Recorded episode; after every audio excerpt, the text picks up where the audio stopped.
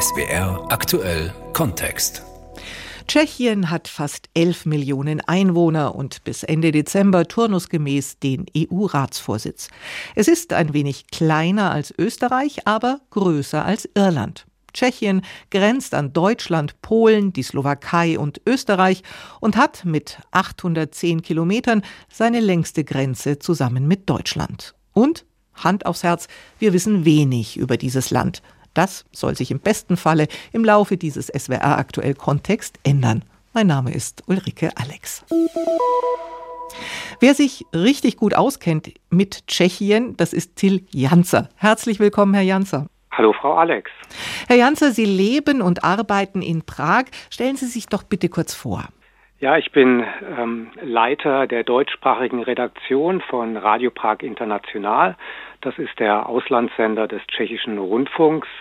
Und seit 25 Jahren bin ich also schon in Prag, ähm, habe ursprünglich ähm, osteuropäische Geschichte studiert mit aber dem Schwerpunkt Russland, gar nicht Tschechien. Und auch in Freiburg studiert, oder? Ja, ich bin sogar aus Freiburg. Ich bin geborener Freiburger und habe dort studiert und in Berlin an der FU damals. Und was hat Sie dann schlussendlich nach Prag gebracht? Ja, ich wollte ganz gern noch mal in ein weiteres Land ähm, mit einer slawischen Sprache. Und Russland kam für mich nicht so in Frage. Ich habe irgendwie gemerkt, so richtig mein Bezug ähm, dazu war nicht da. Und habe so ein bisschen überlegt und zwischen Polen und Tschechien und da ich schon jemanden kannte, der in Prag geboren war, mit mir zusammen studiert hatte, zurückgegangen ist nach Prag, habe ich gedacht, gut, das ist eine prima Anlaufstelle. Und dann habe ich schon mal erstmal was. Und außerdem habe ich auch gesehen, naja, also ich mag gerne Berge und äh, Tschechien hat da so ein bisschen was zu bieten. Und Sie bringen die ganze Palette dem Hörer nahe, alles, was in Tschechien so passiert, ob das kulturell oder politisch ist. Jetzt haben wir ja gerade europaweit Energiekrise, Inflation, Ukraine-Krieg. Wie geht es denn den Tschechinnen und Tschechen gerade damit? Ja, nicht so sonderlich gut. Also die Inflationsrate jetzt im September lag bei fast 18 Prozent. Und es ist schon irgendwie so ein bisschen Unruhe zu spüren. Noch hat sich das nicht häufig gezeigt. Es gab mal eine größere Demonstration Anfang Oktober, wo 70.000 Leute kamen. Dazu hatten allerdings also ähm, rechtspopulistische Gruppen aufgerufen und man geht davon aus, dass viele auch einfach nur wirklich seine ihre Wut äh, über diese Preissteigerungen irgendwie ausdrücken wollten. Man muss bedenken, dass der Durchschnittslohn hier bei 39.000 Kronen liegt. Das sind umgerechnet 1.600 Euro. Aber einige Preise, vor allem dann für Lebensmittel oder auch äh, ja, im Bereich Drogerieprodukte und Ähnlichem, auf dem Niveau von Deutschland sind. Ja. Das heißt, auch die Mieten sind, nähern sich langsam an. Also es ist schon recht hart für, für doch recht viele Leute hier. Was mich gewundert hat bei der Recherche vorab, ganz viele Tschechinnen und Tschechen wohnen im eigenen Häuschen. Ja, das ist ein Trend. Das bedeutet nicht, dass sie deswegen besonders reich sind. Ja, man verschuldet sich eher dafür. Und das kann auch durchaus zu Problemen führen. Ja. Ich habe hier im Funkhaus eine nicht repräsentative Umfrage gestartet zum Thema, was fällt dir spontan zu Tschechien ein? Und da waren immer mit dabei Prag, Bier und das hier.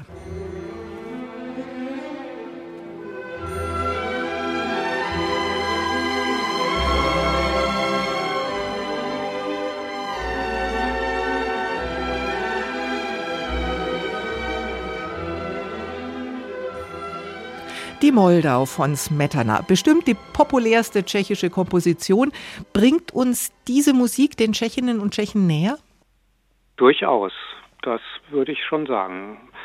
Tschechen und Tschechinnen sind sehr stolz auf ihre Kultur und äh, die Moldau hat schon irgendwie diesen romantischen Klang, den man, den sie selbst auch damit verbinden. Also sie mögen auch ihr Land sehr gerne, das kann man sagen. Es geht ja in, in der Moldau um, um Natur, um den Fluss. Das Urwüchsige wird gefeiert. Wie naturverbunden sind denn die Tschechen? Oh, sehr. das muss man schon wirklich sagen. Ich könnte, ich würde sogar ähm, sie als so ein bisschen vergleichen mit den Norwegern und sie als die Norweger Mitteleuropas dann vielleicht sogar bezeichnen.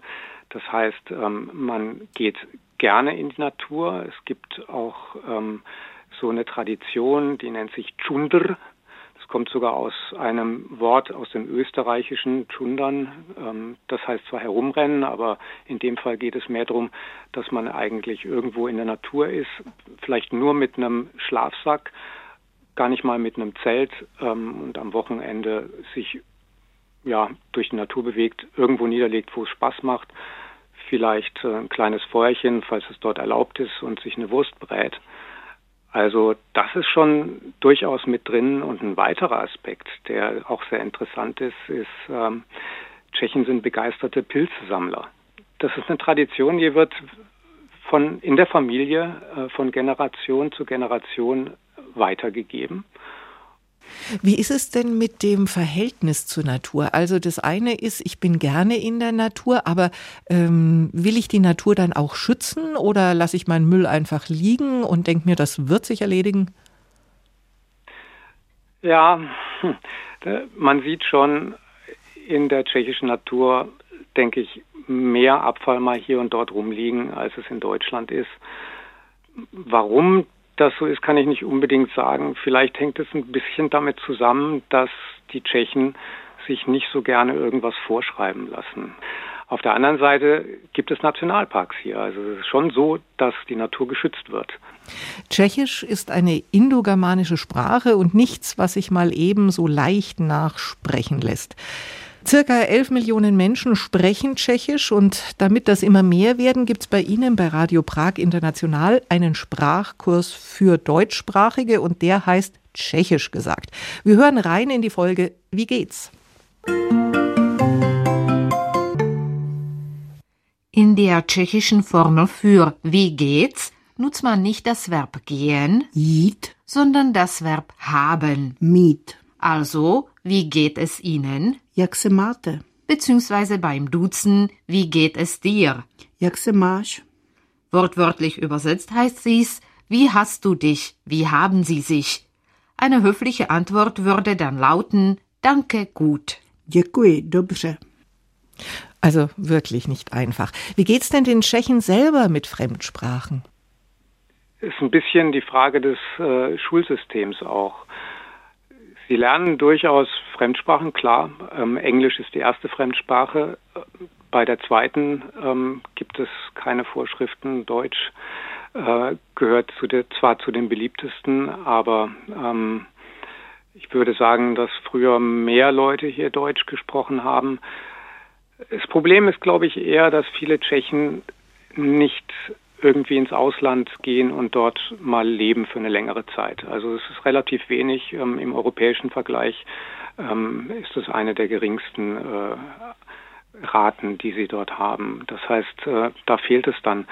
Aber man hat natürlich mit der schwierigen tschechischen Grammatik durchaus äh, einen, einen Vorteil, denke ich, bei dem Lernen fremder Sprachen. Man kann sich da äh, ja, es ist vieles, viele andere Sprachen klingen dann durch, durchaus einfacher für, für Tschechen. Zurück zur Politik. Ungeheure Solidarität mit der Ukraine. Viele Geflüchtete von dort wurden aufgenommen. Vielleicht auch deshalb, weil die eigene Erfahrung mit Russland so bitter gewesen ist? Mit Sicherheit. Es kommt immer. Es wird nicht nur von den Politikern der Vergleich gezogen, sondern auch die Menschen hier sagen, naja, das ist ja wie 1968. Also am 21. August 1968 ähm, haben die Truppen des Warschauer Paktes äh, den Prager Frühling plattgerollt, kann man sagen. Also die Reformbewegung. Das heißt, äh, hier hat man eigentlich gesagt, äh, uns hat es jetzt nicht gewundert, dass die Ukraine überfallen wurde. Vorhin haben wir es angesprochen, die EU-Ratspräsidentschaft, die für ein halbes Jahr Tschechien innehat, die wird vorbei sein im Dezember und dann im Januar, dann wird in Tschechien ein neuer Präsident gewählt. Wo geht es denn gerade politisch hin in Tschechien? Das weiß man nicht so 100 Prozent. Also Nachfolger von Miloš Zeman könnte genauso ein Populist wie auch ein konservativer Politiker werden. Das heißt, äh, es könnte Andrej Babiš sein, der vorher ähm, Ministerpräsident war und äh, ja einen gewissen Kurs von von Milos Zeman, der äh, mittlerweile Rechtspopulist ist, der früher mal als Sozialdemokrat begonnen hat. Dies, diese Richtung könnte er weiterführen. Es könnte aber auch ein eher dem konservativen Lager, liberal-konservativen Lager zugerechneter General werden der bei der NATO äh, eine hohe Funktion innehatte. Die Tschechen und die Deutschen, da ist viel gemeinsame Geschichte, Gutes, Schlechtes. Man hat sich einiges gegenseitig angetan. Wie ist aktuell das Verhältnis zwischen Tschechen und Deutschen? Politisch gesehen ist es wirklich das beste Verhältnis, das es bisher überhaupt gab. Man trifft sich regelmäßig. Auch deswegen, weil es eine extrem starke wirtschaftliche Verflechtung gibt. Ja, also 30 Prozent des, der tschechischen Exporte gehen nach Deutschland. Aber ich finde, so auf der privaten Ebene ist es so ein bisschen hängen geblieben. Das heißt, äh, natürlich gibt es 50.000 Tschechen und Tschechinnen, die regelmäßig nach Deutschland pendeln. Dennoch ist so gerade im Grenzgebiet ähm, das Problem die Sprache. Das heißt, äh, man hat jetzt nicht einen gemeinsamen Dialekt, wie man es vielleicht sehen kann an der deutsch-niederländischen Grenze oder wenn man das Elsässische nimmt, auch zwischen jetzt Baden und Elsass. Man spricht einfach zwei unterschiedliche Sprachen und es ist doch immer so, dass auf der deutschen Seite ganz wenig Tschechisch können, hingegen dann die Tschechen äh, Deutsch lernen oder Deutsch gelernt haben oder damit irgendwie zurechtkommen müssen. Das schafft irgendwie so eine Schieflage. Jetzt gab es früher äh, Literatur, die jeder gekannt hat. Einer dieser Klassiker, das sind die Abenteuer des braven Soldaten Schweig, Jaroslav Haschek, ich hoffe, ich habe ihn richtig ausgesprochen. Mhm. Darin geht es ja darum, wie sich ein Soldat mit List und Witz durchs Leben schlägt, beziehungsweise den Ersten Weltkrieg überlebt. Lassen Sie uns also mal über Humor sprechen. Was amüsiert denn den Tschechen, die Tschechin? Worüber lachen die? Wortspiele, würde ich sagen. Also die tschechische Sprache ist sehr, sehr flexibel. Und äh, vieles kann einfach sehr unterschiedliche Bedeutungen haben.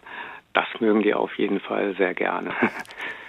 Dann lassen Sie uns jetzt ein klein wenig folkloristisch werden. Volný jako pták. U své řeky žil vždy podskák, ve tavu měl nade všecko rád. Prahu sní a pražský hrad. Karel Gott sang da für uns. Die Platte damals hieß Böhmische Kirmes und damit sind wir bei tschechischen Spezialitäten. Bier, Knödel, jede Menge leckere Fleischgerichte. Wie sieht's denn damit aus in Zeiten, in denen Vegan und Smoothies überall schick sind? Kann man das noch hochhalten? Ja, also Tschechen lieben ihre Küche schon durchaus. Es gibt natürlich gerade jetzt, also hier in Prag, äh, auch vegane Restaurants, aber so im Schnitt würde ich durchaus sagen, ja doch, äh, die, die tschechische Küche ist immer noch beliebt und das heißt, äh, Knödel und Fleischbrocken, nenne ich das jetzt mal, ähm, haben durchaus weiterhin Konjunktur. Und geht man in Tschechien gerne essen? Geht da die ganze Familie oder geht man da eher nur mit Freunden? Das hängt natürlich vom Lohn ab. also viel, viel wichtiger ist wirklich äh, der, der Kneipengang zum Bier. Das ist ein Unterschied zu Deutschland, weil hier trifft man sich ganz klar in der Kneipe, wie auch immer. Bierpreise sind auch ziemlich niedrig. Tschechien als Urlaubsland, wir tasten uns langsam heran. Mal abgesehen von Prag, wie macht sich Tschechien als Urlaubsland? Naja, also es ist schon, muss man sagen, stark fokussiert eben auf Prag. Aber es gibt auch ähm, gerade im Innern Tschechiens äh, Orte, die ja wenig äh, Besucher aus dem Ausland sehen, obwohl sie es vielleicht verdient hätten, obwohl sie sehr interessant sind. Also ich denke da beispielsweise an eine Stadt, äh, von der ich auch vorher nicht gewusst habe, wie schön sie ist. Das ist in Ostböhmen, Chrudim heißt die Stadt, eine Kleinstadt die jede Menge äh, Barockarchitektur im Zentrum hat, ein paar mittelalterliche Häuser noch dazu. Naja, es äh, liegt natürlich daran, dass Tschechien beziehungsweise ähm, Böhmen und Mähren im Zweiten Weltkrieg nur wenig bombardiert wurden. Das heißt also, die ganzen alten Stadtkerne sind äh, erhalten. Da bin ich mir nicht sicher, wie viele äh, Menschen in Deutschland diese ja, kleineren Perlen dann irgendwie kennen oder beispielsweise Olmütz in Mähren. Es liegt halt doch schon ein bisschen weiter weg. Ja. Den Böhmerwald kennt man vielleicht, ist auch eine sehr schöne Gegend, ähm, kann ich absolut empfehlen. Und vor allem, also wer wandern will, der ist hier auf jeden Fall am richtigen Ort, denn es gibt vielleicht nirgendwo auf der Welt so gute Wanderwege-Kennzeichnungen wie in Tschechien. Genial.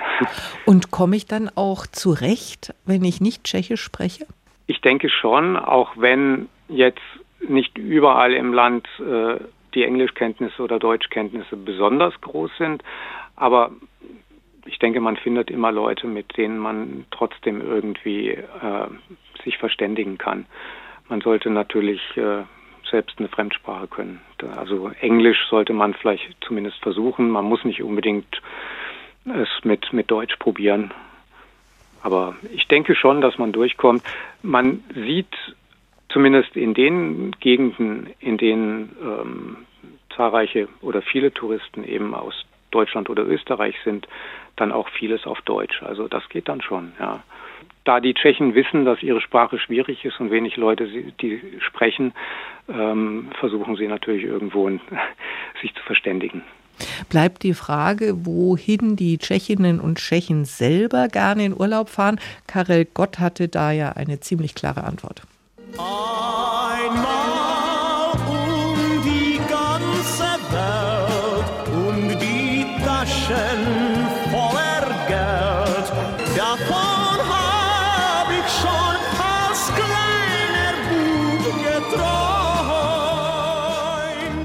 Soweit also die Sicht der 70er Jahre.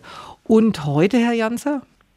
Ach, die Tschechen sind eigentlich, äh, wenn sie nicht im eigenen Land sogar Urlaub machen, äh, sehr gerne in Kroatien an der Adria. Das ist sozusagen der Böhmengrill, wenn man das so will, im Vergleich zu dem Teutonengrill. Und äh, ja, es gibt dann auch noch ähm, andere Ziele. Also Griechenland ist sehr beliebt, Bulgarien, da geht's gar nicht so wahnsinnig weit weg. Ähm, man fliegt dann vielleicht auch noch nach Ägypten. Aber dass jetzt irgendwie Massen zu einer Weltreise aufbrechen würden, das äh, kann ich nicht gerade sagen. Also jüngere Leute gerne, klar, natürlich, aber das ist ja in Deutschland genauso. Sie machen mit Radio Prag International ein Programm für deutschsprachige Hörer, die sich für Tschechien interessieren.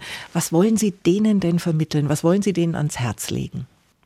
Ans Herz legen, dass Tschechien absolut Mitteleuropa ist. Das ist ohnehin eine Sache, die, die ganz wichtig ist, weil in äh, den deutschen Medien oder auch allgemein im, im, im Sprachduktus wird immer von Osteuropa gesprochen. Das ist Mitteleuropa. Das ist in vielen Bereichen sind sich die Menschen ja sogar ähnlich. Also ob sie Tschechen oder Deutsche sind, gerade Bayern und Böhmen verbindet noch relativ viel. Ähm, ich denke, das ist eine, eine der wichtigen Sachen. Dieses Land ist eigentlich gar nicht so fremd, selbst wenn die Sprache schwierig ist. Und das war der SWR aktuell Kontext Tschechien, der unbekannte Nachbar. Herzlichen Dank an Till Janze, der uns die Sache näher gebracht hat, Chefredakteur der deutschen Sparte von Radio Prag International. Herzlichen Dank. Ja, vielen Dank auch. Mein Name ist Ulrike Alex. Danke fürs Zuhören.